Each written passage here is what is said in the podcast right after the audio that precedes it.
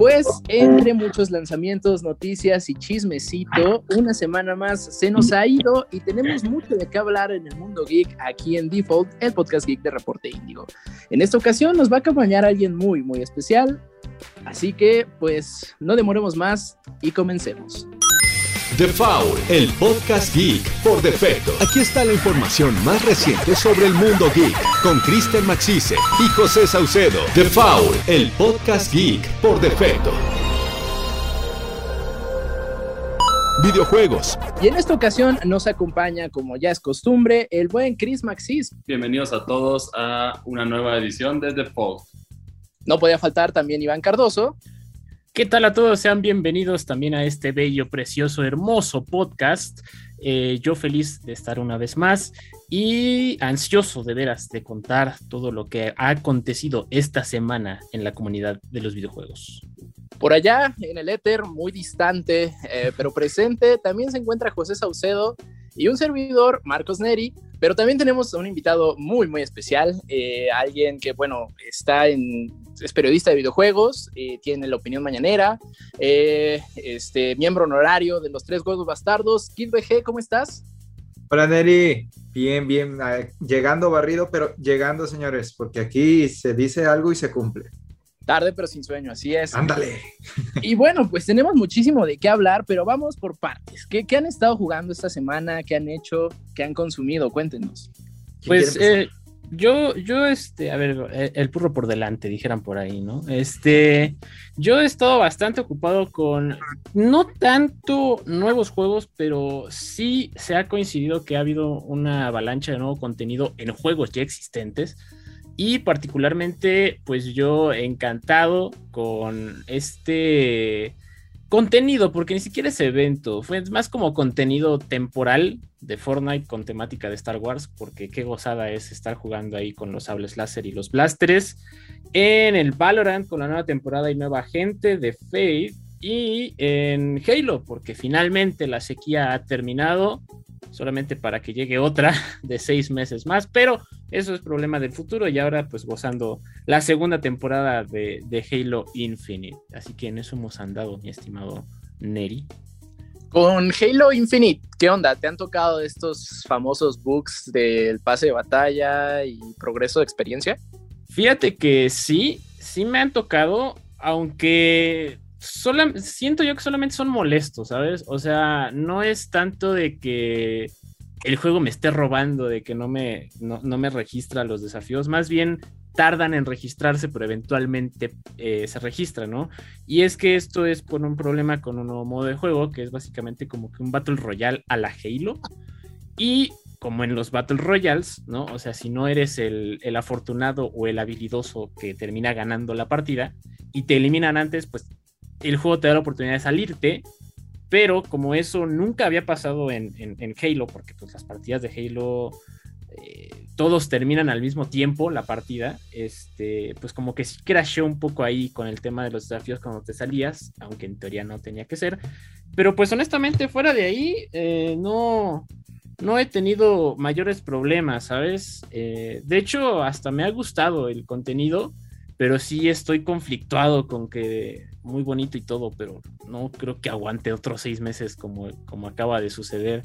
O sea, está bien el contenido, pero no es suficiente, o, no sé si no es suficiente o si es una espera muy larga, me inclino por la segunda. Sí, pues por ahí la gente de 343 como que ha estado coqueteando, como que probablemente lleguen otros mapas, mapas clásicos, pero pues mira, hasta no ver, no creer. Y pues Halo Infinite ahí como que se medio mantiene a tumbos, medio arrastrándose, pero ahí va. Eh, vamos con nuestro invitado. Kid, ¿qué has estado jugando? ¿Qué has estado viendo? Cuéntanos. Pues yo no tengo Halo Finite porque parece que sí se acaba ese. lo que sí estaba haciendo es retomé Final Fantasy Tactics en mi PSP porque es una tarea pendiente desde hace un chorro de tiempo y ahí voy, ahí voy. Y también he estado jugando mucho Nintendo Switch Sports que salió eh, el 29 de abril. El, juego de fútbol es una gozada en ese, juego, ¿eh? igual y los demás los jugué un ratito así de, bueno, ya estuvo, ahora a lo que sigue. Y es donde más me he clavado en el juego de fútbol. Está muy chido. Responde bien el internet, por cierto, raro de, algo de Nintendo. Pero responde bien. Y también, eh, pues, en el canal de Twitch he estado jugando Skyrim los domingos y Dragon Quest 11 en Nintendo Switch los martes. Dos RPGs, los dos larguísimos. No vamos, yo creo, ni en la tercera parte de cada uno, pero ahí va, ahí va. Para quienes sean fans, ahí seguidores del lore de los 3GB, pues sigan la serie de Dova Kid. Es muy, muy divertida. este, y qué curioso que menciones que a ti te haya gustado el juego de fútbol, porque aquí eh, en, este podcast hay alguien que definitivamente no le gustó y bueno, supongo que ya, ya hablarán a continuación de eso. Pero Chris, cuéntanos, ¿qué has estado jugando? Bueno, yo, yo, estaba jugando igual algo de Switch Sports. Luego, no sé por qué me dio revivir de nuevo el Mario Party Superstars. Como que yo tan igual tenía una espinita, un pendiente con el juego que era conseguir el logro más difícil del juego y ya lo saqué. Entonces, eso me alegra mucho. Para aquellos que no saben, el logro más difícil es quedar en los top 1000 a nivel mundial en algún minijuego específicamente en, el, en tu récord. Y lo logré hoy, entonces estoy bastante satisfecho con eso. Pero, ¿Qué minijuego fue? ¿Mandé? ¿Qué minijuego fue? Fue, ay, ¿cómo se llama? Es, es el de los carritos de minas que, que, es, o sea, que, son, que son los dos que tienen, son dos contra dos y tienes que irle picando ahí. Ok. Y digo, estuvo, o sea, estuvo un poquito tardado por el tiempo, porque generalmente algo que noté yo es que entre más tiempo pasa con este juego, prácticamente te piden scores casi perfectos, pero justo este juego todavía no estaba optimizado, entonces por eso tuve el chance de colarme entre los mil. Y ya con eso ya me alegro, o sea, ya, ya estoy, ya no tengo esa espinita, entonces estoy muy contento. Y se me hace muy curioso lo que dices del del fútbol de Switch Sports porque a mí no me gustó, a mí se me hizo muy lento. Yo curiosamente lo que más disfruté fue el tenis y el badminton, pero no sé, o sea, ah, yo soy muy fan, muy futbolero, pero no, lo, no sé, no, no lo, como que no lo puedo disfrutar a pesar de que vi que mucha gente sí dice que es increíble. Rocket League, ¿no lo, no lo jugaste? Mm, sí, pero lo sentí como un Rocket League lento, o sea, lo sentí, lo sentí como una versión lenta y más aburrida de Rocket League. O sea, así es como yo lo sentí. Por eso no me. No sé, a mí fue la nostalgia con el tenis, que sí me recordó a, ver a toda la gente de manera frenética estarle pegando el control. O, o luego llegó a ver un meme muy famoso también del tenis de, de Wii Sports que los dos como que le movían a cierto punto, entonces se pegaba la bola entre los dos y no se podía, o sea, como que no salía de ese punto de medio y se me, se me hizo un dato muy, o sea, como que me trajo mucha nostalgia, pero sí, estoy de acuerdo contigo, la conexión a internet es bastante sólida en ese juego, yo no he tenido problemas en lo absoluto en el juego y sí lo he disfrutado mucho, pero yo siento que la forma de jugarlo bien es con tus amigos en un en la casa, si se puede, como que el online pierde ese detalle de magia, yo siento. Es con tus amigos en tu sala de 10 por 10, ¿no? Porque... Exactamente, exactamente. sí puedes golpear algo. Sí, tienes que tener cuidado con eso. Sí, pues bueno, no por nada están los disclaimers al inicio de la Switch. este, yo he estado jugando Cotton Fantasy, eh, un juego que se estrena el 20 de mayo no lo recomiendo. no lo recomiendo en absoluto, pero ya, ya estaremos escuchando eh, y leyendo posteriormente mi reseña en el sitio Indigo Geek. Pero también revisité por, pues, por nostalgia, porque pues, volvió a estar de moda y porque aún no me dan review para la beta de Overwatch 2. Pues volví a instalar Overwatch en mi PC y creo que tuvo cierto su vida de público. Y, me explico, cuando yo dejé de jugar Overwatch, fue porque ya tardaba alrededor de tres minutos en encontrarme partida. Entonces, eh, eso, aunado a los escándalos, al poco contenido, como que me cansó, lo desinstalé. Y ahorita que regreso, eh, ya te encuentra con, este, contrincantes muy rápido. Y tardaba menos de un minuto y ya estábamos en partida. Pero, pues sigue siendo el Overwatch que dejé para bien y para mal. o sea, sigue siendo muy divertido, este, te, puedes pasar ahí horas, pero pues cero contenido nuevo. o sea, lo, lo único que cambió fue que pues, Macri ya no tenía el nombre de Macri, ya era Cole Cassidy y ya. Entonces, pues sí, abandonaron muy feo y muy prematuro Overwatch. Yo siento que están, bueno, los esfuerzos ahorita obviamente están enfocados en sacar la secuela. Y, o sea, yo creo que ahí es hacia donde van, ya los nuevos personajes ya se confirmaron ahí, los, los balanceos de lo que ya habíamos mencionado de diferentes, específicamente de lo de crowd control, que ya que ya prácticamente es inexistente en Overwatch 2. Entonces, esos balances y, lo que tú dices va a estar en Overwatch 2 y ahí es donde se está observando en este momento. ¿Vieron la comparativa del 1 con el 2 de los mapas? Justo eso, que pues, decían que era el mismo juego, nada más que con el filtro de México. sí, le cambiaron el filtro de luz y ya. Ajá, sí, que no, que de plano no, no hay como que mucha innovación. O sea, si acaso, ¿qué te gusta? Cambiaron el hub. Eh, hay un par de movimientos especiales, pero pues en esencia sigue siendo el mismo juego. Eh, y es un poquito preocupante, ¿no? Porque pues ahí Blizzard ya trae como que pues, mala racha desde Diablo Immortal, que primero que solo iba a ser para móviles, la gente se enojó y después que siempre no, que también en PC pero pues que al final de cuentas el esfuerzo iba a ser enfocado a móviles. Eh, Overwatch 2 como que el hype se desinfló muy rápido, entonces pues habrá que ver hacia dónde están yendo, ¿no? Porque no, pues no vemos claro con el caso de Blizzard. A lo mejor puede ser modelo free to play y eso ayudaría por lo menos a que tuviera como que flujo constante y así le puedes meter los skins, o sea, alimentarlo más. Siento que como lo que tratan de hacer con Overwatch, el modelo free to play se aplicaría ahí, obviamente mientras te mantengas solo en lo cosmético. Hay fuertes rumores de que Overwatch 1 se va a ir a free to play. Yo no sé, no creo, pero sí lo veo en un Game Pass, ahorita que ya son de Microsoft. Sí, eso, eso casi seguro. Pero a mí me sigue pesando demasiado el hecho de que o sea, dijeran por ahí entre broma y broma, la verdad se asoma, de que no se quitan el estigma de, pues es el mismo juego. O sea, es literalmente el mismo juego. No, no, a excepción de nuevos personajes, que bien pudiera ser una mera nueva temporada de contenido, los cambios son demasiado pequeños y, poco destacables para, no sé, aguantar como un, una entrega completa, ¿no? ¿Sabes? Dos. ¿Lo van a vender a precio completo?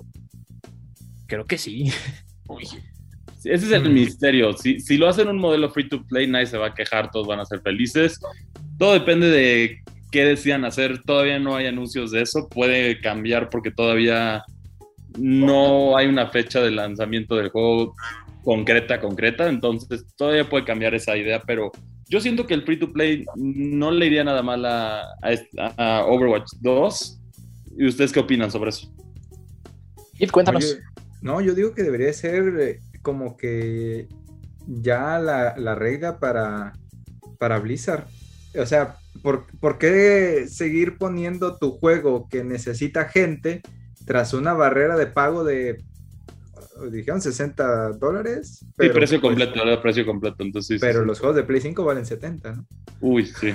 entonces, eso se pone peor el asunto. Y aparte, eh, con, actualizaciones muy a la larga. Digo, no sé cuál va a ser el roadmap de, de Overwatch 2, pero si nos basamos en la historia y vemos Overwatch 1 es, bueno, te doy contenido cada seis meses y como al tercer año ya lo dejo ahí a su suerte, ¿no? y ya reciclo todo el contenido de las otras temporadas. Cada año el, mismo evento de Halloween de, de, Frankenstein, ¿cómo era? Ah, eh, Junkenstein. Sí, Junkenstein, estaba el de Navidad y luego agregaban como las misiones de Overwatch que también. Eso era como lo más interesante que yo sí siento que si, si fueran, si hicieran una campaña, ahí sí podría justificar el precio porque tiene una historia interesante, pero como no hay, no, no hay intenciones de eso, no lo veo. De todos ya dijeron, el free to play va a ser gratis. Digo, perdón, sí, obvio, espérate, el multiplayer. ah, caray. El multiplayer va a ser va a ser gratis y van a poder jugar los del 1 con los del 2. Pues, te van a cobrar la historia, quizás, como dices. Tiene que ser un pedazo de historia para que valga la, No, la bueno, pena. sí. Pues sí, me imagino que lo van a ir sacando episódico, pero ah, no sé, siento, siento feo ver cómo han masacrado Mm. al muchacho, porque a mí me gustaba mucho. Sí. Y, y- y bueno, aparte también de Overwatch ha habido una gran cantidad de juegos que se han ido retrasando. Hoy tuvimos la triste, el triste caso de Bethesda, que también ya sus, sus dos juegos que se esperaban mucho ya también pasaron al próximo año. Muchos auguran un caso cyberpunk, como que están llegando los flashbacks ahí. Uh, bueno, yo vi varios comentarios eh, en, los comunicados oficiales, particularmente en Facebook, como que muchos les estaban dejando el, comunicado que en su tiempo sacó CD Projekt Red y como que les daba ahí cierto miedito, ¿no? Porque, ¿qué, qué hemos visto de Starfield? Fí- Fíjate que ahora que lo mencionas, eh, o sea, no me vino a la cabeza inmediatamente eh, Cyberpunk, pero eh, ya es generalizado. Tengo un miedo generalizado a los juegos AAA, lamentablemente.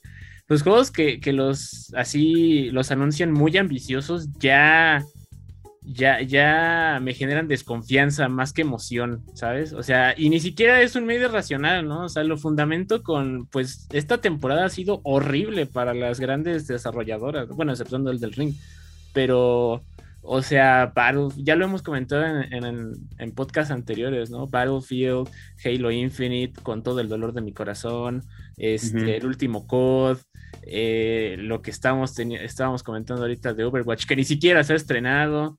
Entonces, no sé, como que también ahí tengo mi- mis... Estoy siendo demasiado escéptico con, con este Starfield, ¿es verdad? Sí, Ujú. Kit, tú estuviste cuando se anunció, ¿no? Pero, pues, ¿qué se anunció? Una pantalla con el logo. Bien a la Metroid Prime. Ujú. Entonces, no, Y hemos visto, aunque sea gameplay, según yo, no. Hay, hay, hay diarios de, de desarrollo de eso. Mm, pues no, no que yo haya visto. O sea, creo, que, creo que el anuncio fue un poquito antes de que Bethesda fuera comprado, ¿no? Sí, de hecho, según he escuchado mucho que iba a ser la carta fuerte para cierre de año de Microsoft, mocos, ya no hay carta fuerte de Microsoft. Hasta ahorita, ¿cuál es? O sea, ¿qué, qué le van a echar a, a Kratos para que pelee? No, y es que también, pues ahí Microsoft se está viendo lento, si tomamos en cuenta ya la, la compradera de estudios que hizo, ¿no? Sí, De hecho, ya... Y no se ha visto nada, o sea, solo se ha visto mucho brazo económico, pero poca respuesta en cuestión. O de- anuncios, anuncios que todavía no, no se han concretado o no han salido los juegos. Es la realidad en este momento. Sí, todas son buenas intenciones y Game Pass. El Game Pass le está yendo genial, ya, ya es redituable, de hecho. Pero de ahí en fuera, todas son buenas intenciones. No, y de hecho no solo es, no solo es este Microsoft el que está sufriendo con esto. O sea, a pesar de que insisten que God of War va a salir este año, No, yo sale. sigo teniendo mis dudas de eso. Sí. Yo sigo teniendo mis dudas. De hecho, yo creo que Elden Ring ya, o sea, yo ya pondría Elden Ring como el lanzamiento del año, porque no, no veo de todo lo que se está trazando, todos los posibles candidatos que podrían quitarle o ser contendientes al juego del año. Poco a poco se van pasando a 2023, que se va a volver un año brutal para el gaming. O sea, en general, por. Si se cumple lo de God of War, que la mayoría predecimos que sí se va a mover a 2023, pues sale God of War, sale Starfield, sale Breath of the Wild, la secuela, salen varios juegos muy pesados el próximo año. Y este año, como que se va abandonando el, el final del año. Sí, o sea, este año empezó con muchísimo punch, ¿no? Vimos Elden Ring, vimos Horizon Forbidden West, que por cierto es un juegazo, y después ya. y como luce el panorama, creo que van a ser como que los únicos dos juegos que van a poder ahí codearse en el juego del año. Eh, sí, en Nintendo, pues Bayonetta queda pendiente, ¿no? Queda pendiente Bayonetta, Metroid Prime 4 queda pendiente, sigue en el. O sea, ahí sigue en el limbo. Algún día. yo, yo sí lo aviento para el año que entra a Metroid Prime 4. Sí, yo, Yo también, no hemos visto nada. Pero sí, en general también Nintendo, o sea, viene el lanzamiento, no es un, o sea, hasta ahorita no han sido lanzamientos bomba, han sido buenos lanzamientos, hemos tenido hemos tenido una buena variedad de lanzamientos, empezando el año con Pokémon Legends, más adelante vas a poder esperar el nuevo Mario Strikers Battle League, pero no son lanzamientos fuertes, fuertes. y pues siguiendo con las noticias ahí medio shadies, raras, que una descalabrada la industria, pues FIFA e EA rompieron relaciones y ya no vamos a ver FIFA como lo conocíamos. A, mí me, fíjate, me llamó la atención y para que alguien que no sabe nada de fútbol como yo me hiciera levantar la ceja es que está cañón, porque, o sea, me sorprendió el apoyo que recibió EA con su nuevo proyecto que básicamente es FIFA sin el nombre FIFA. Eh, FIFA sin las licencias. Ajá, no, no, no, es que al contrario, al contrario, porque muchos eh, clubes y, organizaciones, no sé si lo estoy diciendo bien, perdón, eh, pero, o sea, pero vaya, eh, torneos como la UEFA, la, la, Libertadores o quien sea que esté a cargo de Libertadores, este, o sea, manifestaron ya el apoyo hacia, hacia el, el nuevo proyecto de Electronic Arts, ¿no? Así como de no sé, me, dio una sensación como de que de verdad como que, o sea, apoyan más a Electronic Arts que, a la FIFA real, sobre todo porque es lo que me lleva a lo, segundo, porque la FIFA, o sea, la, organización de la vida real en el videojuego, ya anunció así como de, ah, sí, o sea, como que ya córtalas para siempre, pues yo voy a hacer mi propio juego de fútbol. pues andan buscando estudios, sí. Ajá. Con juegos de azar y mujerzuelas. Para empezar, o sea, me, me es un poco estoy incrédulo por la parte de que pues es una asociación de fútbol de la vida real, no en un estudio de videojuegos, ¿no? Por más poderosa y, con capital que tenga, pues tienes que saber cómo hacer las cosas, ¿no?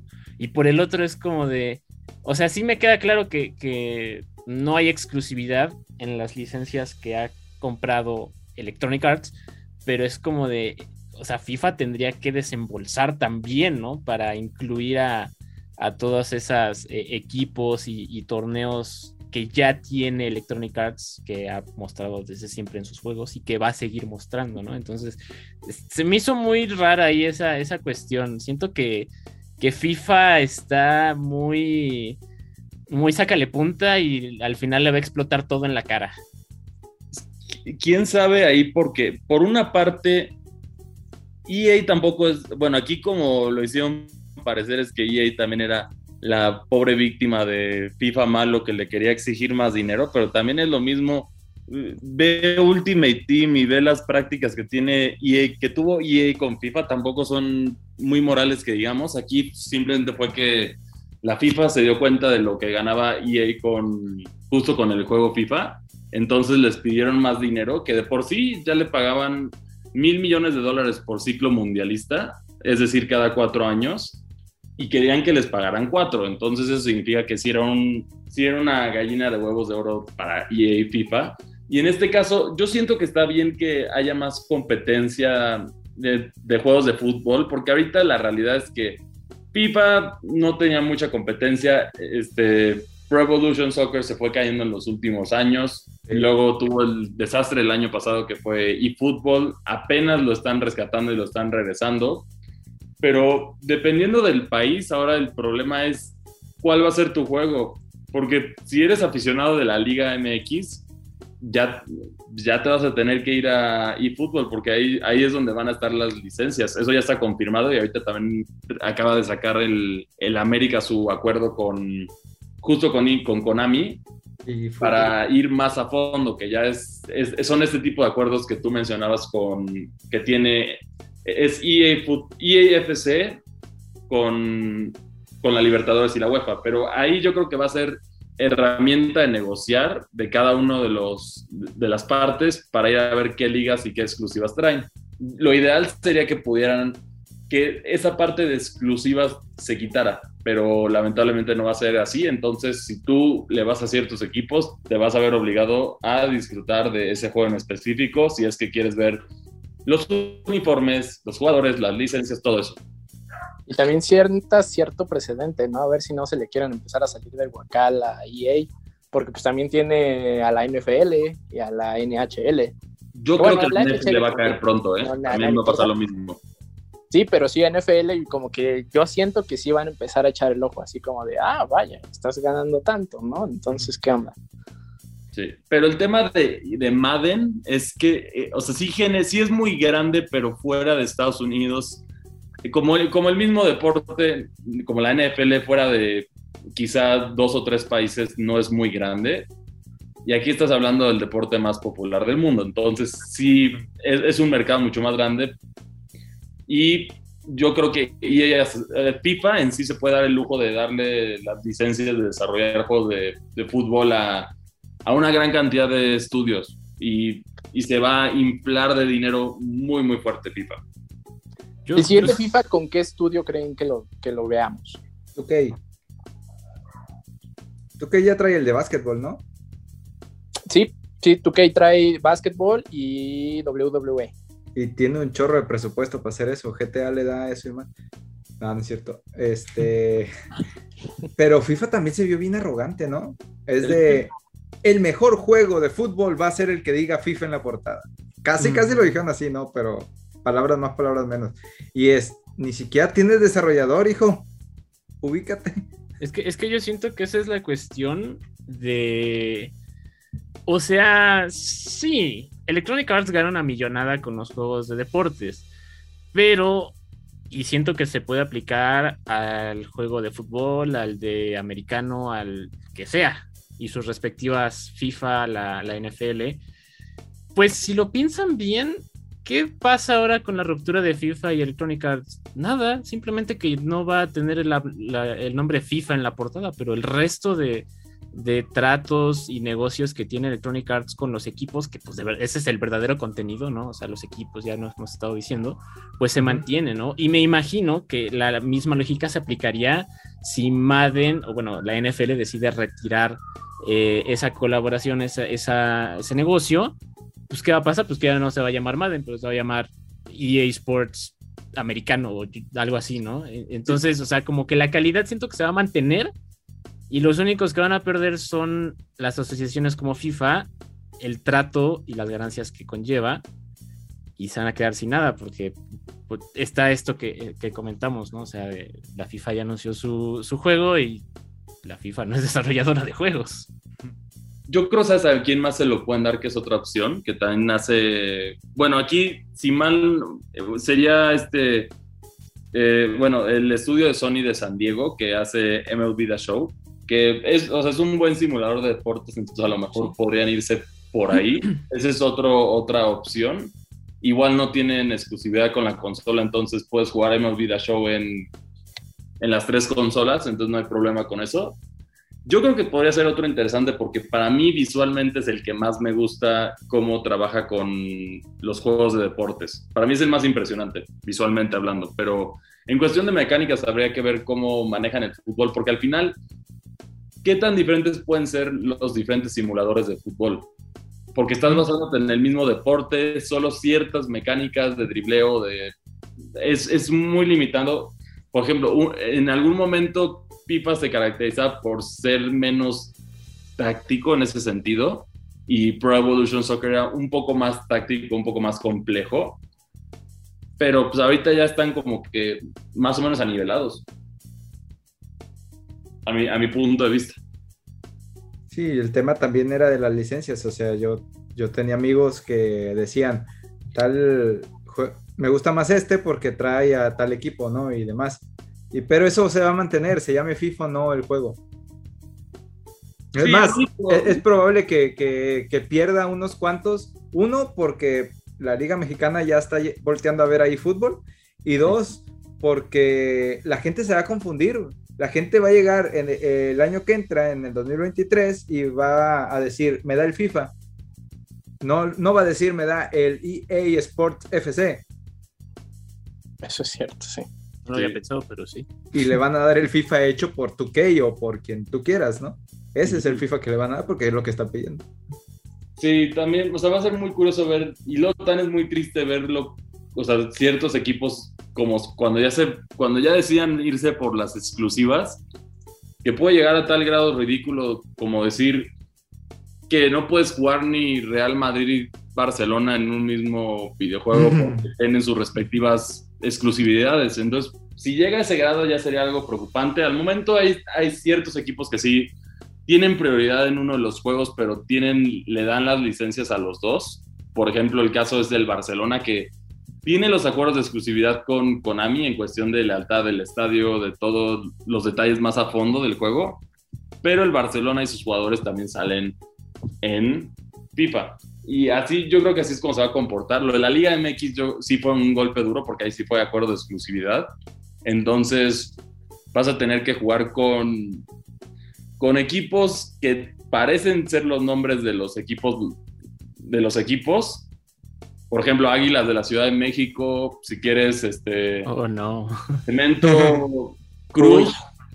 Así, así, va a ser como ha sido con, por, con otros equipos. Por ejemplo, la Juventus, si mal no recuerdo, era uno que se burlaban mucho porque era. Es, es, en eFootball es Juventus, pero en FIFA era, creo, como calcio fútbol o algo así, que es fútbol simplemente. Entonces, entonces ahí, ahí va a ser raro ver cuál es con el que te quedas, yo siento.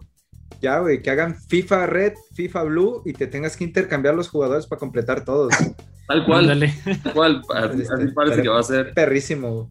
Lentro. Uh -huh. Pues habrá que ver. Digo, todavía FIFA 23 sale. Eh, este año sí sale porque sale. Y pues ya a partir del año que viene, pues empezaremos a ver estas cosas extrañas y ya estaremos hablando de eso, eh, pues cuando suceda. Por ahora, vámonos a las reseñas que tuvimos esta semana. Eh, primer reseña fue de Nintendo Switch Sports a cargo de Chris Maxis, que pues nos contará cómo está el primer, eh, este, este juego, este regreso del tech demo más exitoso de Nintendo. Vamos con eso y regresamos. The Foul, el podcast geek por defecto. Han pasado 16 años desde que llegó con el Nintendo Wii uno de los lanzamientos más icónicos dentro de la consola, Wii Sports. Este juego fue una excelente manera de introducir a los gamers a lo que podía ser la nueva consola de la gran N. Ahora, dos consolas después, tenemos Nintendo Switch Sports. Nintendo Switch Sports incluye 6 diferentes deportes, tenis, fútbol, voleibol, badminton, esgrima y boliche. Si bien la mayoría son divertidos y funcionan bien, lamentablemente el fútbol deja mucho que desear. Para resumir, ese minijuego es una versión extremadamente lenta y aburrida de Rocket League. El resto de los minijuegos son bastante divertidos, en especial el caso de tenis y badminton. Algo que sí me dejó un poco conflictuado es la reducción del número de deportes en comparación a otras entregas. Wii Sports Resort contaba con 12, y el hecho de que dos favoritos, golf y boxeo, no están presentes en el producto final en este momento. Si bien las mejoras en los deportes son buenas y la constancia de calidad es mayor, esa no es razón para no incluir otros deportes o recortar favoritos. Algo que se buscaba con el título era volver a traer la experiencia mágica de 2006 con aspectos modernos. Por otra parte, la inclusión de poder jugar en línea es bienvenida, pero la verdadera magia del título se logra cuando juegas con tus amigos desde el mismo sillón y efectivamente se siente como un viaje en el tiempo. Desde los más pequeños de la familia hasta los abuelos, todos lo van a pasar muy bien. Las risas no van a faltar cuando veas a tus amigos o parientes agitando los controles de manera frenética en tenis, badminton, esgrima. La realidad es que ese juego se disfruta en dosis cortas. Con dos horas te sientes muy satisfecho, pero es otro party game divertido que vale la pena cuando no quieres ser tan serio o tienes invitados que son más casuales. El modo en línea es decente, pero la realidad es que el único beneficio fuera de no tener que jugar contra Es que aquí puedes desbloquear otros cosméticos para tus Mis. En un toque de nostalgia, el editor de Mis está de regreso en el juego y se siente bastante nostálgico. Hay dos versiones de Nintendo Switch Sports, la física, que incluye una banda para colocar tu Joy-Con, y la digital. La realidad es que en este caso vale la pena ahorrarte 200 pesos comprando la versión digital, ya que la banda solamente sirve para fútbol y créeme que no la vas a extrañar. Otro detalle importante de recordar es que este título se puede jugar en el Nintendo Switch Lite, pero no es recomendable porque tendrás que tener un set de Joy-Con extra, y el hecho de que está limitado a la pantalla de Switch Lite no permite sacarle el máximo provecho en especial cuando se disfruta con más amigos. La calificación es de 7.0. Nintendo Switch Sports es un viaje al pasado bastante divertido que se disfruta al máximo cuando lo juegas con amigos o familia. A pesar de tener poco contenido, la mayoría van a garantizar un buen rato. No esperes un título bastante extenso, ya que este juego funciona mejor cuando lo juegas en dosis pequeñas.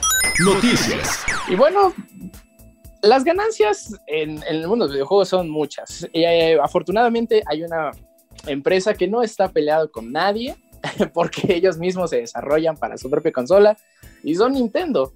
Y al parecer este año es de la gran N. Cuéntanos, Chris. Así es, pues Nintendo acaba de romper varias barreras dentro de, dentro de su historia.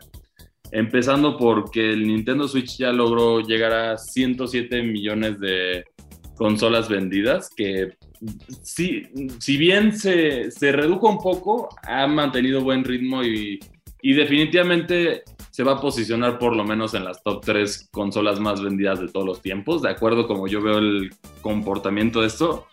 Y también, también reportaron los juegos más vendidos, que hay algunas sorpresas y hay otros que no son, no son sorpresas, pero empezando por el número uno que para la gente que se queja de los refritos de Nintendo, aquí está la razón de eso. Es Mario Kart 8 Deluxe, que salió originalmente en el Nintendo Wii U y prácticamente para la mayoría de sus jugadores es un juego nuevo ya que ninguno de ellos tuvo un Wii U y ha, vendido 45.33 millones de unidades. es interesante que, o sea, ese 45.3 hace tres meses era 43.3. O sea, vendió 2 millones de Mario Kart 8 en 3 meses. Sí, es, el tema es por la promesa del nuevo contenido. Aquí definitivamente lo importante aquí es, definitivamente no vas a tener un Mario Kart 9 en mucho tiempo, porque no le conviene a Nintendo perder ese momentum, les conviene, les conviene seguir generando contenido para Mario Kart 8 Deluxe y yo creo que así se lo van a llevar. Entonces no veremos Mario Kart 9 hasta la próxima consola de Nintendo en un futuro. Sí, de hecho una idea, hay juegos que en toda su historia, es más, hay sagas completas que en toda su historia no han vendido 2 millones, Mario Kart 8 Deluxe en 3 meses los vendió.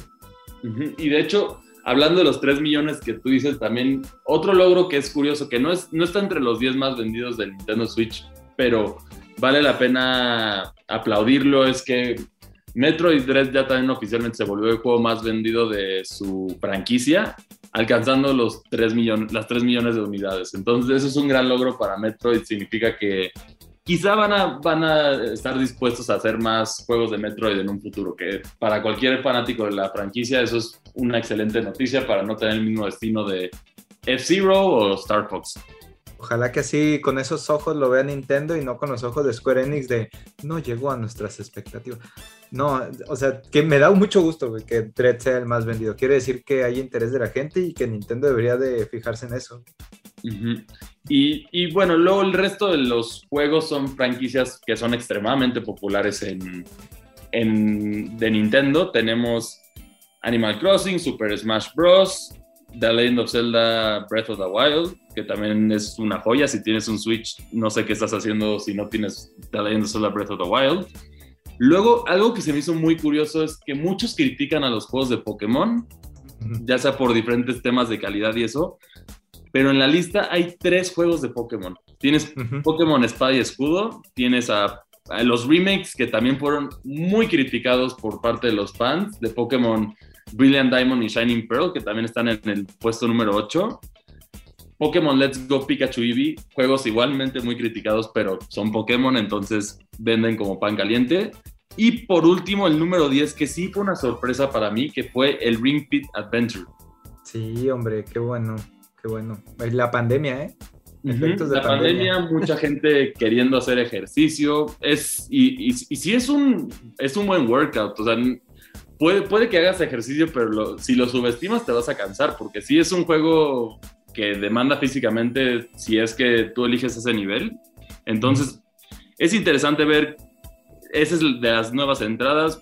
Mm, por Splatoon no logró entrar, de otras franquicias de Nintendo no logran entrar. Super Mario Party también entró, que fue algo que me llamó la atención a mí, porque yo vi que ese juego apareció, la gente lo jugó y luego desapareció, como que no hubo contenido hasta que un día de la nada dijeron, ah, ya va a haber soporte online y, anunciaron, ah, también traemos el nuevo Mario Party Superstar. Y de ahí creo que ya se, como, como que ahí se detuvo las ventas del juego, pero también la gente como que ya le llama la atención Mario Party otra vez, que era una franquicia muy quemada, yo siento, a lo largo de los años las entregas fueron bajando en calidad.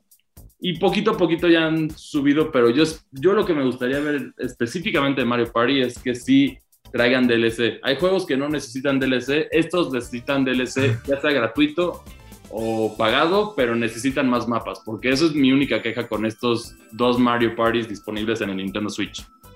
Pero es que hubo Mario Party casi anual, ¿no? Eh, Uno, dos, hasta el 10 llegaron y dejaron de contar y ponerle subtítulos ahora. Sí, el, el peor pecador fue en la época del Nintendo GameCube, que de ahí tuvimos de Mario Party 4 hasta el 7. Ajá. Luego de ahí, como que, lo- luego de ahí fueron dos de Wii, uno de Wii U, uno de, bueno, y ahorita dos de Nintendo Switch, pero uno es un remake de los mapas. Entonces, como juegos nuevos, hay uno ahorita en el Switch hasta el momento que sí necesitan, yo siento que más contenido. Y, y sí, y también otro dato que se me hizo muy curioso, que este sí es como el más llamativo del- de los reportes de ventas, es que de acuerdo a Nintendo, este año fiscal, que fue específicamente del 1 de julio de 2021 al 30 de junio de 2022, que es lo que se va a esperar, ha sido su mejor año histórico en ventas de software. O sea, nunca se habían vendido tantos videojuegos Juegos. de Nintendo como ahorita. Eso es, eso es algo que a mí me sorprende muchísimo, en especial porque no ha logrado, todavía le faltan algunos millones de unidades para alcanzar al Nintendo 10 y la época de éxito de Nintendo que tuvieron el Wii y el Nintendo 10. Entonces eso para mí sí fue como que algo bastante impactante. No, y, y acuérdate, estamos en el quinto año de vida de la consola. Mínimo le quedan otros tres a esta cosa. ¿eh? Yo creo que sí, y también de hecho ahí en las, en las entrevistas más recientes no quieren que se vuelva a emular lo que pasó con el Nintendo Wii U. Ajá. Entonces van a ser muy cautelosos. Yo creo que principalmente sí le atinaron al, al mercado de las consolas híbridas. Es su propia cosa, tiene muchísimo potencial de audiencia. Yo, a mí me gustaría que siguieran esta línea al, o sea, al, eh, al futuro, en el sentido de no regresar a portátil ni consola de sobremesa, mantenerse en este híbrido que es un muy buen punto, a mi parecer y solo irlo mejorando con las nuevas tecnologías. Eso me gustaría a mí y para que no se confunda el marketing, le pones Switch 2 y ya.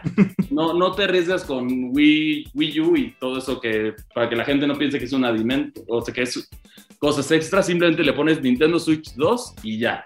Pero Nintendo sí ha sido muy cuidadoso y yo creo que por, por, por la sorpresa que fue el éxito del Nintendo Switch, definitivamente sí vamos a tener que esperar un- como tú decías, yo creo que unos dos, tres años más para poder ver el sucesor del Nintendo Switch. Yo quiero mi Super Nintendo Switch, güey.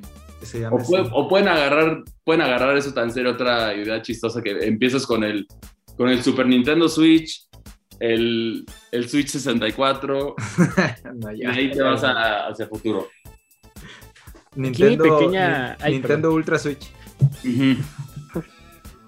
Aquí mi pequeña duda nada más sería, o sea, si, si dicen que siempre no y de la que la Switch se queda un rato más, ¿qué va a pasar entonces con Breath of the Wild 2, no? Porque por ahí empezaban a haber rumores de que lo querían ya mover para una siguiente consola, no sé qué, ahí ya como que hay versiones contrariadas. Turbias. Yo- Pues creo está que- raro, porque Nintendo, porque, perdón, Breath of the Wild fue el último título de la Wii U y el primero de la Switch, ¿no? Entonces, unos apuntaban a que este iba a ser similar, pero yo no sé, o sea, también hay que tomar en cuenta que si le quedan tres años a la Switch, pues sí tienen que hacer ahí como que un trato con Nvidia o ver qué onda, porque tengo entendido que su chip gráfico ya no se fabrica. El Tegra ya está descontinuado.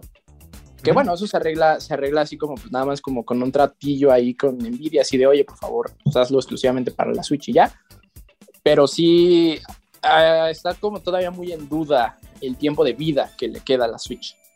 Mm. Sí, yo sí espero que. Mira, si no una consola, eh, aparte un, un Switch 2, sí una edición especial de, para Zelda Breath of the Wild. Y también que ya, ya lo saquen, güey, para que hagan otro Zelda. Así no, no ha salido, ya quiero otro. Pero es que llevamos con el mismo plot desde el 2017. güey. Es como, ¿cuánto tiempo tardaron esto? Acuérdense que iba a salir en Wii U en el 2015. Ujú. O sea, lo estaban desarrollando, ¿qué te gusta? ¿2012? Tienen no, ya lleva una eternidad. En 10 desarrollo. años con el mismo plot, güey. Zelda Breath of the Wild ha durado 10 años entre desarrollos. O sea, es Bueno, mucho, güey. pre- pregúntale a Rockstar cómo le va con, con Ah, el no. desarrollo. No de historia, pero de contenido del GTA V. Y el Listo, tema aquí es que es el mismo motor de física, o sea, ya tenían, es, es un caso, ya lo vivimos alguna vez con The Legend of Zelda específicamente, en el Nintendo 64, cuando se usó el mismo motor y todos los detalles se usaron en Ocarina of Time, y eso mismo lo agarraron, los assets, todo lo agarraron y lo usaron en Majora's Mask, Sí, que ese se tardó, fue un desarrollo extremadamente rápido. 18 meses. Exactamente, que sí trajo pesadillas a los pobres desarrolladores y todo, pero en este caso se me hace que hay, hay, lo- eso es lo raro porque si fuera solo eso que dicen ellos de agarrar los mismos assets, agarrar todo eso, Ya deberíamos de estar jugando en este momento Breath of the Wild 2, entonces a mí por lo menos me emociona que le van a agregar más cosas o qué es lo que van a hacer. A ver qué tanto más le pueden meter. Personajes también. Ahí. Sí. Y el Switch también tiene, o sea, tiene pendiente varios juegos que ya fueron anunciados para, para la consola. Entonces, por eso yo sí creo que sí va a haber todavía Switch para algunos años. Específicamente tenemos pendiente el Metroid, tenemos pendiente Breath of the Wild 2, tenemos pendiente Bayonetta 3, que ahí solo falta que se, que se confirmen más detalles, pero sí faltan un par de juegos. Y, y luego, si seguimos el patrón de las consolas exitosas de, de Nintendo, ahí es cuando, ya, cuando luego ya le dan una segunda oportunidad a, la- a las franquicias que ellos ya consideraban muertas. Entonces, en un futuro podemos ver a lo mejor un Star Fox, podemos ver un- uno que de hecho F0, yo- por favor, F0. bueno, un, un, F, un F0, el tema, a mí me gustaría que lo desarrollara Sega, como lo hicieron con, con GX, pero el te- a mí yo siento tan hay otra franquicia que, según esto, desde que prácticamente se lanzó el Nintendo Switch, decían que ya estaba listo el juego, es Pikmin 4, que yo no sé dónde es está. cierto. Pikmin 4 es, es otro juego que se ha estado guardando, también tenemos, bueno, Ya tienes un juego móvil, no sé qué más quieres de Pikmin. Eso te Ah, diría sí. Nintendo. No, no ni, ni se puede considerar juego. Así, esa es mi opinión de Pikmin Bloom. Digo, está bonito y todo, pero no, no es un juego. es El un pedómetro glorificado. Exactamente, exactamente. Y Pikmin 4, ya tienes Pikmin 3 que es muy sólido y efectivamente la mejor manera de jugarlos en el Nintendo Switch. A mí me gustó mucho. Está bonito. Entonces, dale una oportunidad a Pikmin, otra oportunidad. Sé que no tiene la misma popularidad que otros, pero dale una oportunidad. También puedes sacar otro Fire Emblem en, en este tiempo. O sea, hay muchas cosas, muchas franquicias de Nintendo que puedes sacar en, digamos, en estos últimos tres años de vida del Nintendo Switch, que sí definitivamente, o sea, sí llenas todos esos espacios. Agrégale el, el clásico Pokémon por año o Pokémon cada dos años si lo quieres hacer así y entra otro después de Pokémon Scarlet and Violet. No, y por si tenían duda de que si era buena idea o no comprarse una Nintendo Switch, yo creo que está en su mejor momento. Sí. Sí, Definitivamente. fácil. O sea, no, y no digas cosas que van a salir, cosas que ya salieron. Si no lo tienes, puedes agarrarte una librería de hace cinco años con más de 2000 juegos, yo creo ya. Y órale, escoger. No, y le puedes sacar sin problemas miles de horas. O sea, miles, Sí. miles de horas. O sea, si estabas hablando miles de horas con. Agarrando lo, lo exclusivo de Nintendo Switch. O sea, no, no, no me voy por los third parties o los que salen ahí. Exclusivo de Nintendo Switch, Smash Bros. Ahorita, si no jugaste el Wii U, pues tu nuevo Mario Kart, entre comillas. Tienes una nueva entrega de Mario. Bueno, tienes dos entregas de Mario muy sólidas que también. Es que también saben que ah, yo siento que el caso del Nintendo Switch es curioso porque prácticamente la mayoría de la- del catálogo de Wii U es nuevo para la mayoría de los usuarios de Nintendo Switch. Entonces, Pikmin 3, este, Mario 3D Land, todos, perdón, 3D World, todos estos juegos que salieron en el Nintendo Wii U que tenía juegos espectaculares, pero sí pues, fracasó por marketing y otras cosas. Entonces tienes ese catálogo y tienes el catálogo que salió específicamente para el Nintendo Switch. Entonces sí es un excelente momento para comprarte esta consola híbrida. Sí, definitivamente creo que eh, qué padre que el Switch dio como una nueva vida a tanto a la industria de videojuegos, digo, marcó un precedente, no por nada Steam quiere ahí incursionar en algo extraño, que no sé cómo le esté yendo. Y pues también fue una bocanada, una bocanada de aire fresco para la compañía, ¿no? Porque venía de ahí, pues no sé si un error, pero sí algo muy adelantado a su época y con muy poco amor que fue la Wii U. ¿Sabes qué? Yo siento, eh, algo, yo como lo veo es, sin el Wii U no hubiéramos tenido el Nintendo Switch, porque la idea del Wii U sí, sí deja los cimientos para lo que eventualmente se convertiría el Nintendo Switch. Entonces, sí es una consola bastante querida y también en el sentido de, de tener un gran catálogo de Nintendo, ya sea de, de, los juegos clásicos a un precio bastante razonable antes de que cierren la tienda. El Wii U es, es una buena opción para comprar catálogo de Game Boy, de todas las consolas. Ah, sí, el Wii U es la consola definitiva para emular Nintendo, creo. sí, sí, sí. sí Pero bueno, Nintendo, Nintendo va a seguir dando de qué hablar este año. Esperemos a lo bueno, porque pues ahí seguimos ganando las personas que jugamos. Y a continuación vamos con la segunda reseña de esta semana, que fue Doctor Strange in the Multiverse of Madness. Nada más voy a decir, te quiero mucho Sam Raimi, la vi el lunes. ¡Wow! Me fascinó. Pero por si ustedes no la han visto y todavía tienen sus dudas, vamos a escucharla. Esta reseña estuvo a cargo de José Manuel Saucedo. Vamos a escuchar tu opinión. Cine. No podría haber sido de otra forma. Después de llevar sus historias y personajes a géneros tan diferentes como el drama, la alta fantasía y la intriga internacional, Marvel Studio decide llevar su fórmula por un nuevo camino.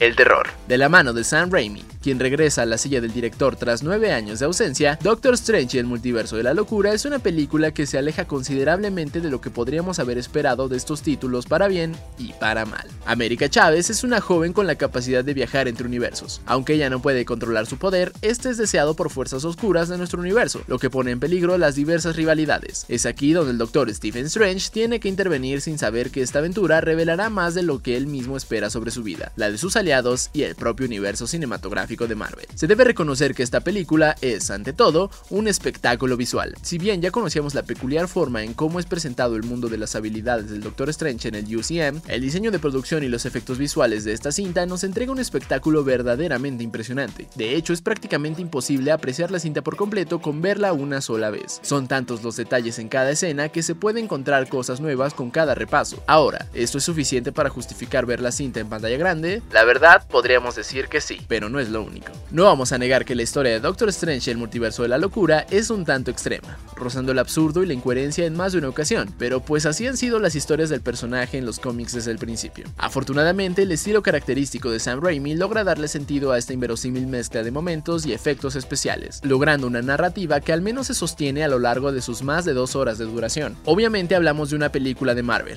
la número 28, por lo que una historia profunda y un cuidado desarrollo de personaje es algo que queda totalmente fuera de la conversación. La diferencia con otras cintas es que aquí la comedia no necesariamente cae en el chiste bobo de otras producciones de estos estudios, y los cameos y referencias no se vuelven el principal centro de atención. Nuevamente, gracias a la participación de Sam Raimi, nos encontramos con secuencias de terror increíblemente bien logradas, siendo algunas tan escalofriantes para una película de Marvel que uno se pregunta cómo es que Disney autorizó su producción. El trabajo del reparto es bueno, pero fuera de la actuación de Benedict Cumberbatch y la genial interpretación de Elizabeth Olsen, el resto bien podría haber sido sustituido y nadie se habría dado cuenta, a excepción de un cameo, pero ese es otro tema. Para finalizar, la música de Danny Elfman es grande, tanto que se vuelve intrínseca de esta película junto con sus efectos visuales. Aunque no podría quitarse el mote de ser otra película más de Marvel, Doctor Strange y el multiverso de la locura es una cinta que merece verse en la pantalla grande.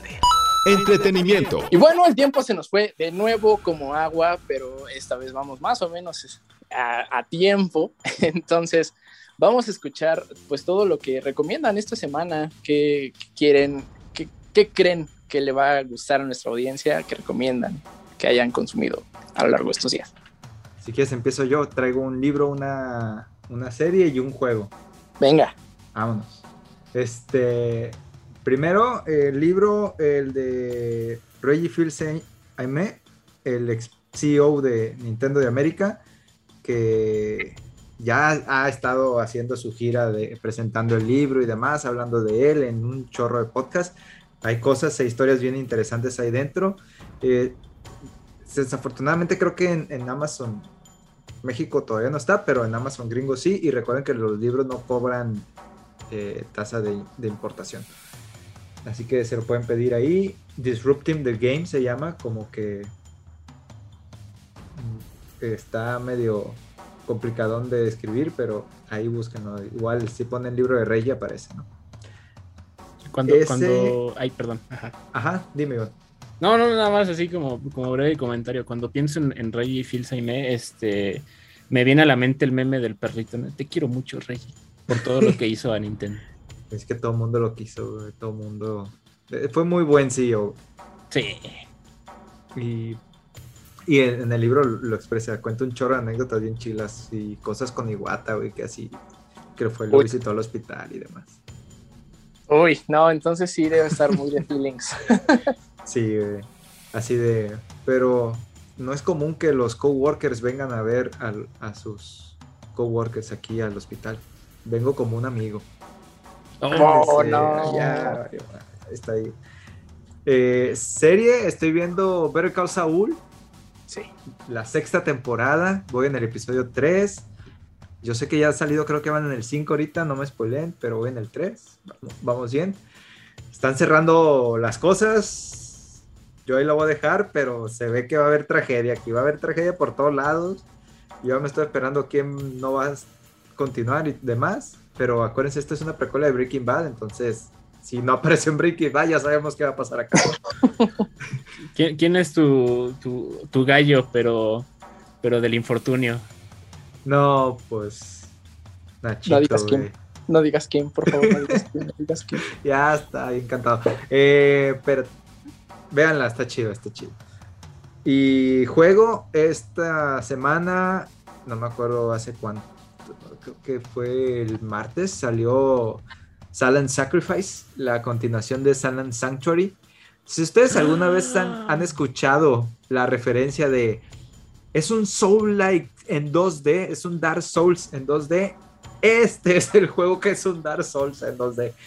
Está bien, perro de difícil, tiene un chorro de opciones, el árbol de habilidades, las clases, está gigante yo disfruté un chorro la, primera parte, yo creo que le metí como unas 40, 45 horas y ya pues le traigo un chorro de ganas a la segunda, ¿no? Ah, por ahí hay algo de preparándose, pero Silent Sacrifice para Play 5, Nintendo Switch y, demás. Creo que también salió en Xbox y PC. Genial. Entonces, pues bueno, ya, ya lo saben. Ahí están las recomendaciones de Kip. Iván, ¿qué tienes para nosotros? Este, híjole, pues la verdad es que yo me voy a ir por una recomendación. Pues nada, yo creo que lo, único, lo último que, que vi esta, esta semana, la verdad es que sí ando medio perdido en estrenos, pero me ando preparando para la próxima temporada de, Stranger Things. Me aventé las, las primeras tres. Están buenas, están buenas. Creo que han recibido bastante eh, más, más hate del que debiera. O sea, sí no es como. ¿Crees? Stranger Things 3. Bueno, ya, ya, ya tendremos nuestro episodio de Stranger Things. Pero no es el hilo negro, claro, evidentemente. No es el hilo negro de la pantalla chica, pero pues tampoco ha sido lo peor que le ha pasado a la pantalla chica. Bueno, es la del supermercado, la temporada 3. Ajá. Voy a mutearme mi micrófono, permiso. 100% de acuerdo. bueno, pues ya, ya veremos qué pasa. Por eso justamente, o sea, como que para volver a, a empaparme con la serie es que, es que decidí maratoneármela. De videojuegos, pues ahora que lo, que lo acaban de mencionar, este, yo recomendaría ampliamente el Salt and Sanctuary. Pensé que era, una, era la única persona que sabía de su existencia. Y, me brillaron los ojos ahora que, me entero de este nuevo juego. Entonces, eh, pues igual si ya están encarrerados con el Salt and Sacrifice, vayan a ver el Southern Sanctuary, porque de verdad, joya. Sobre todo porque, bueno, siento yo, es una, una proeza, que es de esas veces en las que el equipo desarrollador detrás de Southern Sanctuary es este un feliz matrimonio de diseñador de videojuegos. O sea, son dos personas nada más que hicieron Salt Sanctuary. Seguramente Salt and Sacrifice estará igual. Entonces, y, o sea, y son de muy alta calidad. Entonces, eh, vayan a probar los dos, tanto Salt and Sanctuary como Salt and Sacrifice. Genial. Entonces se refuerza la recomendación. ¿Y tú, Chris, qué tienes para nosotros? Yo de videojuego, eh, jueguen Mario Party Superstars y así pueden jugar en línea conmigo en los streams y nos, nos peleamos y rompemos amistades. Está muy divertido.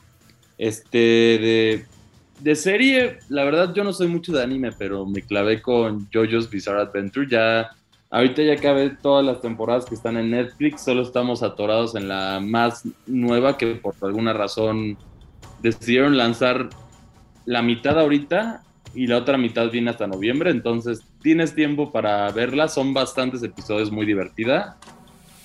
Y ¿Y qué otra recomiendo?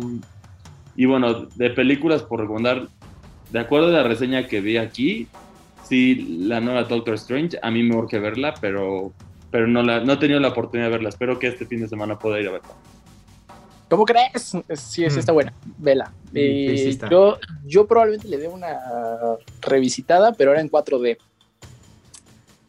Para, para terminar con el cuello fracturado, seguramente sobre todo con, bueno, me han contado, ¿no? De ciertas escenas. Yo tampoco le he visto, pero sí me, interesa mucho esa parte de, de, wow, o sea, el, señor Sam Raimi realmente empujó los límites de la clasificación. No, Sam Raimi, no, hay, hay, partes que neta no te crees que eso fue aprobado por un ejecutivo de Disney y qué bueno, qué bueno que dieron como el, respeto que se merece Doctor Strange. No, no la terminaron de ver, llegaron hasta la parte de de la pintura y hasta ahí llegaron. Ah, sí, sí, ah, está chida, Sí. bueno, pues yo lo que recomiendo, híjole, mm, mi recomendación va a ser musical. Esta semana Arcade Fire sacó un álbum, bueno, no esta semana, la semana pasada, pero se llama We, eh, We de nosotros en inglés. Está pues en todas las plataformas de audio, escúchenla, está muy padre, si andan bajoneados, si tienen ahí cierta tristeza que los aqueje en estos momentos. Ese nuevo álbum Dark Fire es una carta de amor a la vida y pues van a ver cómo los va a motivar. Entonces, este, a mí me gustó mucho. Y pues, si tienen la oportunidad y ganas, revisiten Overwatch. Va a ser el Overwatch que dejaron. Y repito, tanto para bien como para mal. Entonces, si, si están dispuestos a soportar la falta de contenido, yo creo que la van a pasar muy bien. A mí me pasó y la verdad no me arrepiento. Probablemente lo desinstale la semana que viene, pero una semanita muy a gusto con Overwatch. Ya, ya este, como, como pequeño, ahí, última. Ya me acordé de una, serie que, que, también vale la pena. Rapidísimo. Es de Netflix. No es serie, es anime, igual que Chris. Justo por eso me acordé. No soy tanto de anime, pero qué risa me da la, el anime de Komi-san no puede comunicarse, no sé si la han escuchado. Ya, le iba a decir, es que están saliendo los nuevos episodios de la temporada 2. Sí, sí, exactamente. Los, tengo ahí para cuando acabe de ver el Saúl, pero sí. Yo no soy de anime, yo ni ese ni ningún anime me lo vería en, idioma original porque no es, mi, no es mi área de especialidad, pero bendito sea Netflix que les dio libertad total para doblar este, a los actores Guau, guau, en serio, qué, qué, buen doblaje, ¿eh? de verdad que el, nivel de doble sentido, el nivel de, de chistes que bien te pudieras encontrar en un meme de internet, pero están en la serie.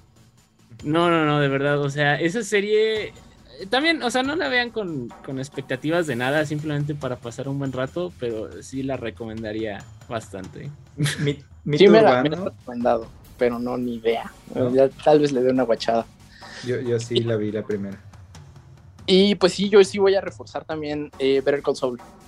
Esta mm. última temporada es, Dios, es épica. O sea, ah, otra cosa que me gusta mucho de esta temporada es la atención al detalle y es una y es que es muy bonita. O sea, incluso en las, en las escenas más brutales y violentas que tiene, se ve muy bien, muy estético, no sé cómo explicarlo. es, una, es una serie que donde le pongas pausa, se va a ver bien. Eh, y pues bueno, sí, la, la, historia de Breaking Bad Es, es feo, es feo porque ya sabes qué les va a pasar, porque ya no están en Breaking Bad. sí, es, es como cuando ves episodio 3, ¿no? De Star Wars, así de, ay, ¿qué habrá pasado con Anakin? Sí, sí, no.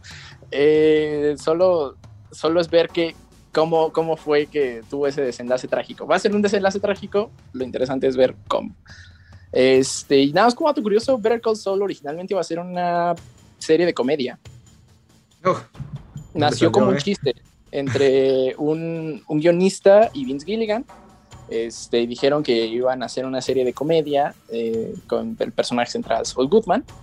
Y bueno, terminó siendo la ay, una de las series más intensas de la vida. Qué bueno que, que la idea evolucionó a lo que hoy es hoy en día. Como, Sí, sí, definitivamente. Bueno, quién sabe cómo hubiera sido comedia, ¿no? De Bob Odenkirk, que también es una persona muy, muy cagada. sí, Pues sí sí. lo- Oye, como dato curioso de leyenda urbana ahí con Comic and Communicate, eh, se dice que Jessica Ángeles, la que hizo la princesa Zelda, dobló a Comi, pero le dijeron nada más di estas frases y que después la llevaron a comer pollos güey, y ya no le pagaron. Ay, no. O sea, O sea, entonces el- pago en entonces especie. el- ah, Pago en especie fue. Sí, sí, entonces el meme es que Jessica Ángeles se cobran pollos. ya, es todo. No está comprobado, pero lo sacan No mucho tengo pruebas, chiste y pero se lo tampoco dicen. dudas. Sí, no lo dudo del, del doblaje. De que es que casi no tiene líneas tampoco, tiene como cinco en toda la primera temporada. Sí, Wow. son, son, son más como. Se va a escuchar raro, pero en la serie tiene sentido. Son más como gemidos y como murmullos, ¿no? De comi. Sí. Ok, bueno, pues ahí están las recomendaciones de esta semana. Kid, ¿dónde pueden escuchar, ver y leer? Ay, eh, en Twitter es donde más tiempo paso, kid-vg. Eh, ese, ese es el username. Y en las redes sociales, mi canal principal es YouTube, es KidVG, sin el guion bajo, todo pegado. eh, noticias de videojuegos todos los días, de martes a sábado. eh, reseñas los días sábados, opiniones, streams. Todos los días hay un video de lo que sea, pero enfocado al mundo de los videojuegos. Entonces ahí si gustan, los en Twitch estoy siempre domingo y martes y a veces a veces jueves y sábados si no me invitan a algún podcast a pasar un buen rato hablando de videojuegos. Y en Instagram también, KidVG. Y sigan la serie del Doba Kid, está, está graciosa. Skyrim. No, güey. me falta un Chris, ¿a ti dónde, podemos escuchar? A mí, bueno, a mí me, me pueden seguir en Twitter como arroba Cristian Gonzache MACCI2, ahí es donde también igual estoy compartiendo las reseñas, los streams, todo. O también aquí en, en las redes sociales de Indigo Geek, aquí es donde yo hago stream, que es arroba Indigo Geek MX, en Facebook, YouTube y, y Twitch. Ahí es donde nos pueden seguir en nuestros streams a, a Iván y a mí. Y todos los jueves en Indigo 2.1, el noticiero de Reporte Indigo, también está la sección Mundo Geek, ahí pueden escucharlo y verlo también en las diferentes redes sociales o radio. Iván, ¿a ti dónde te podemos seguir? A mí me pueden encontrar igual en todas las redes sociales como arroba dankberserker. eh, intento. Los dioses de los videojuegos saben que lo intento estar activo en, todas a la vez, pero es difícil. Pero en donde más pudiera ser Instagram y Twitter, para que ahí, este, por si quieren mandar un mensajillo para echar el chisme de videojuegos, yo encantado. Arroba dankberserker. Y también no se pierdan sus casteos, están muy chidos. Eh, bueno, a mí me pueden seguir en arroba Sirbits en Twitter, todo junto, S-I-R-B-I-T-S. Eh, la neta yo no estoy muy activo, pero contesto todos los mensajes, contesto todos los tweets. Y pues también ahí pueden estar viendo de vez en cuando uno que otro chistorete o retweet que me aviente. Y también no se pierdan de lunes a viernes Geek News en el YouTube de Reporte Índigo y también de Índigo Geek MX. Eh, pues también para estar eh, informaditos, para estar al tanto del chismecito de todos los videojuegos y pues no los agarren en bajada. Y ya, eso sería todo por nuestra parte. Muchísimas gracias por acompañarnos más, un- una vez más, perdón, en este episodio de Default, el podcast geek de Reporte Índigo. No se pierdan la semana que viene el siguiente episodio y pues no se olviden seguirnos en todas las redes sociales como arroba Indigo Geek MX porque ahí el nerdeo no para. Nos vemos la semana que viene. Esto fue The Foul, el podcast geek por defecto.